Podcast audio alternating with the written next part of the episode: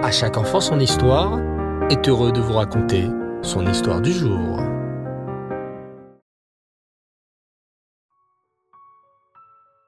Bonsoir les enfants, Reftov, j'espère que vous allez bien. Bao Hashem.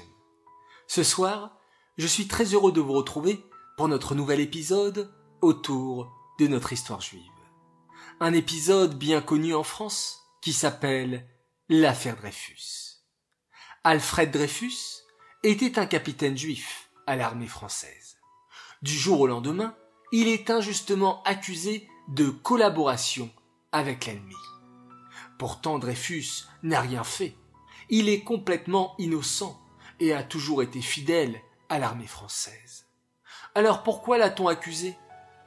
Parce qu'il était juif les enfants. Et qu'à l'époque, beaucoup de gens en France détestaient les juifs. C'est ainsi que le pauvre capitaine Dreyfus va être arrêté, laissant sa pauvre femme Lucie, âgée de 25 ans à peine, ainsi que ses deux petits-enfants. Alfred Dreyfus va être conduit en prison. On essaye de le faire avouer, mais Dreyfus continue à clamer son innocence. Pendant ce temps, la France se déchaîne. Il y a les Dreyfusards d'un côté qui sont certains que Dreyfus n'a rien fait, et les anti-Dreyfusards de l'autre côté, qui disent des choses terribles sur Dreyfus et sur les Juifs en général. Deux mois plus tard, le procès. Et là, terrible injustice. Le capitaine Dreyfus est jugé coupable. On va lui faire subir une épreuve terrible pour un capitaine. La dégradation devant toute l'armée française. On conduit le capitaine dehors, et devant des milliers de personnes réunies, on lui jette ses médailles par terre, on lui retire ses galons, et on lui casse son épée en deux. D'autres auraient pleuré ou crié, mais pas le capitaine Dreyfus. Il reste digne, droit, et continue à affirmer qu'il est innocent. Hélas, le calvaire n'est pas terminé. Loin de là il va être envoyé au bagne, les enfants. Le 17 janvier, le capitaine Dreyfus est envoyé en prison sur une petite île qui s'appelle l'île de Ré.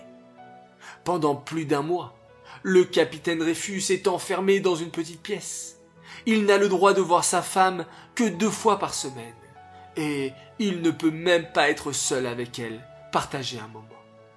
Le capitaine Dreyfus doit se tenir à un coin d'une pièce, sa pauvre femme Lucie à un autre coin de la pièce, et un gardien de prison au milieu.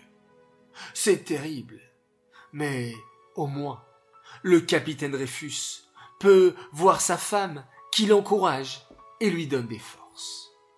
Hélas, l'armée française va envoyer le capitaine Dreyfus dans un endroit encore pire que le premier.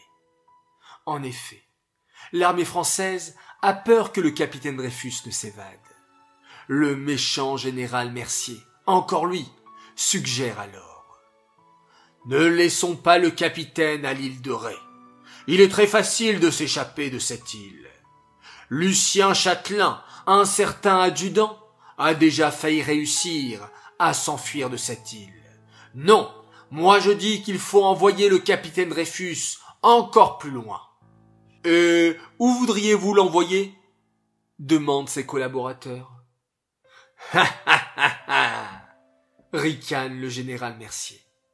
À l'île du diable, envoyons le capitaine Dreyfus à l'île du diable en Guyane.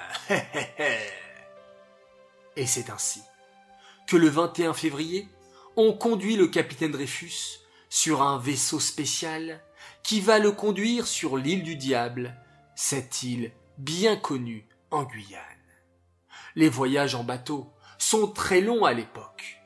Alors qu'il embarque le 21 février, le capitaine Dreyfus n'arrivera à l'île du diable que le 14 avril. L'île du diable, les enfants, est un endroit terrible.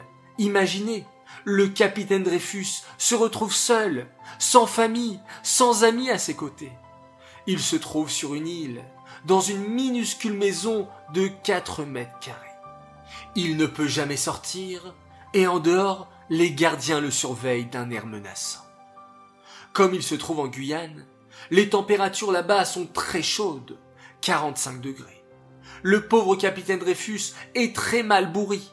Ses gardiens lui donnent très peu de nourriture, et bien souvent, il s'agit de nourriture pourrie ou avariée. Le capitaine Dreyfus tombe alors malade. Son corps tremble de froid. Il est secoué par la fièvre, mais ne reçoit aucun soin, aucun médicament.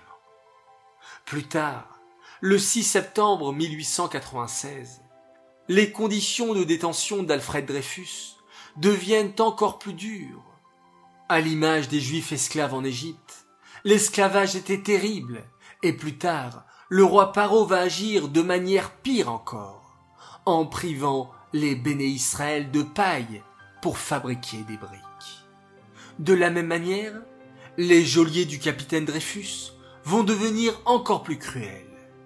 Un certain journal anglais va faire circuler une fausse information selon laquelle le capitaine Dreyfus a essayé de s'enfuir. C'est une information fausse, bien sûr. Le capitaine Dreyfus n'a jamais tenté de s'enfuir. Mais cette fausse rumeur va effrayer l'armée française qui décide de soumettre le capitaine Dreyfus à la double boucle. On attache le capitaine Dreyfus à un lit et on lui enchaîne les pieds pour l'empêcher de sortir de son lit et de s'enfuir. Durant deux mois, le capitaine Dreyfus reste enchaîné et commence à perdre espoir.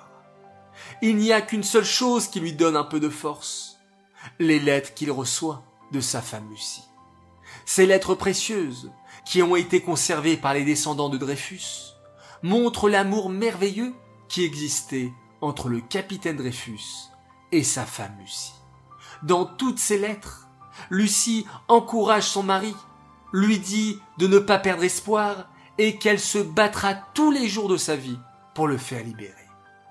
Le capitaine Dreyfus témoignera plus tard que c'est grâce aux lettres de sa femme qu'il a réussi à rester sain d'esprit.